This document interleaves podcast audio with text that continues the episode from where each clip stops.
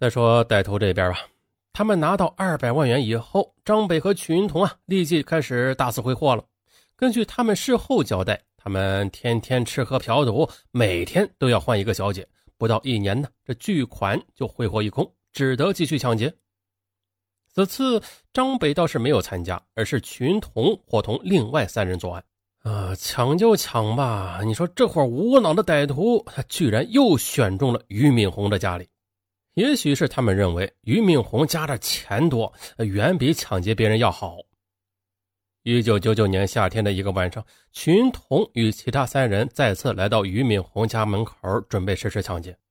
可是呢，经过一年前的教训，俞敏洪现在出入都是有私人保镖的啊。这私人保镖啊，是兼司机，嗯，有时候司机还睡在老俞家呢。遗憾的是呀，中国法律规定啊，私人保镖不能配枪。甚至连刀也不行，啊，这个保镖并没有武器。在俞敏洪和司机一起上楼时，突然发现了，哎，这走廊的灯，哎，怎么又不亮了？高度警惕的俞敏洪顿时觉得事情不对，马上对司机说：“等会儿。”可能话音未落，楼梯上突然冲下三个男子，两个对付司机，另外的群童用仿真枪顶住了俞敏洪的腰。俞敏洪传中写道。这天晚上，他同往常一样上楼之前先跺两下啊，把楼道的灯震亮再说。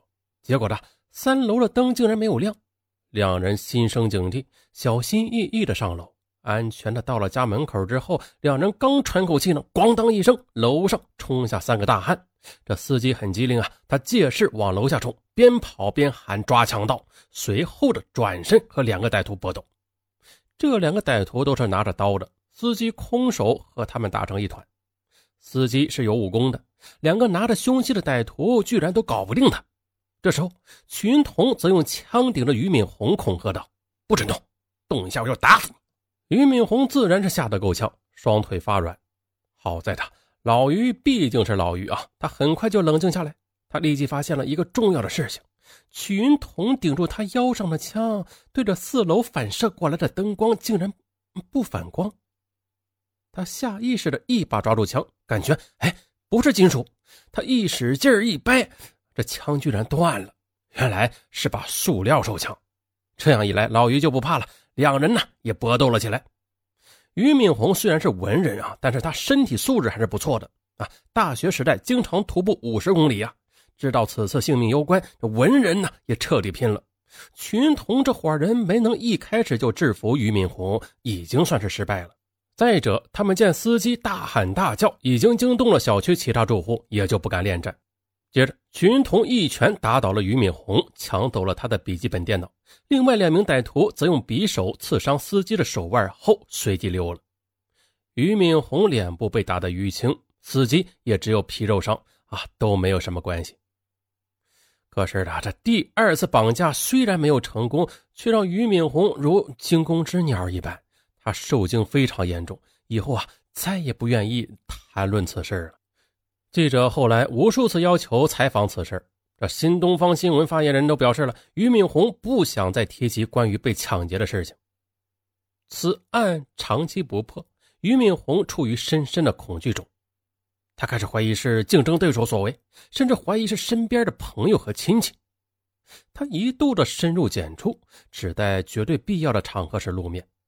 每次出门呢，这俞敏洪身边都有七八个保镖，家里也始终住着保镖。他自嘲就像是黑社会大哥一样。表面上，俞敏洪是威风八面，身价有几十亿。其实啊，他连最基本的生命安全都无法保证，整天是惶惶不可终日。这边啊，绑架俞敏洪失败之后，这伙歹徒并没有停手。五年以后，也就是二零零四年二月十九日。张北、曲云彤以洽谈业务为名，将祝某骗到朝阳区某地绑架，在逼迫祝某说出银行卡密码之后，对祝某注射麻醉剂，窒息昏迷。随后又从银行卡内取出十八万余元。之前绑架俞敏洪失败，露出了马脚。他们为了防止罪行败露，便用刀将祝某捅死，随后的将尸体用绞肉机绞碎扔掉，毁尸灭迹。这次抢到的钱并不算特别多啊。他们在半年后继续作案。当年九月，张北等人以同样的方式抢劫王某，劫得三万余元以及笔记本电脑等物。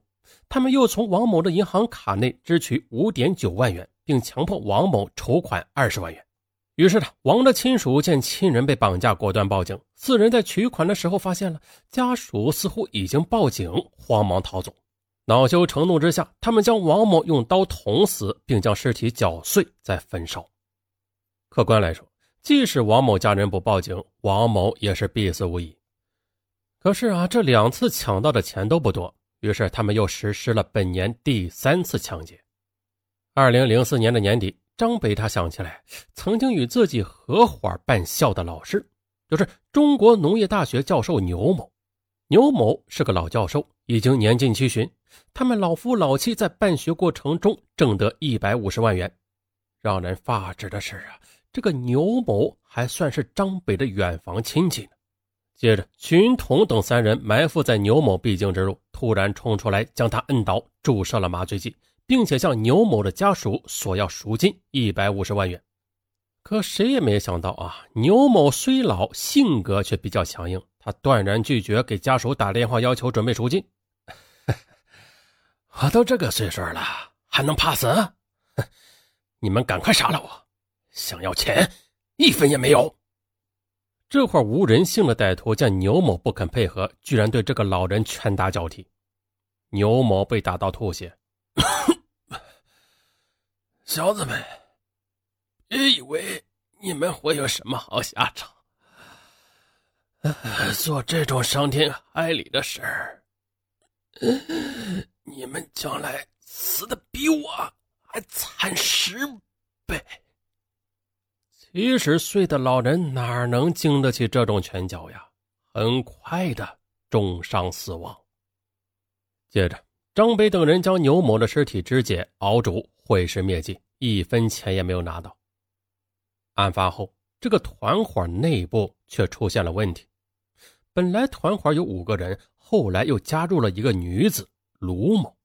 张北认为，女人相对的不会被警察怀疑，可以用来打掩护。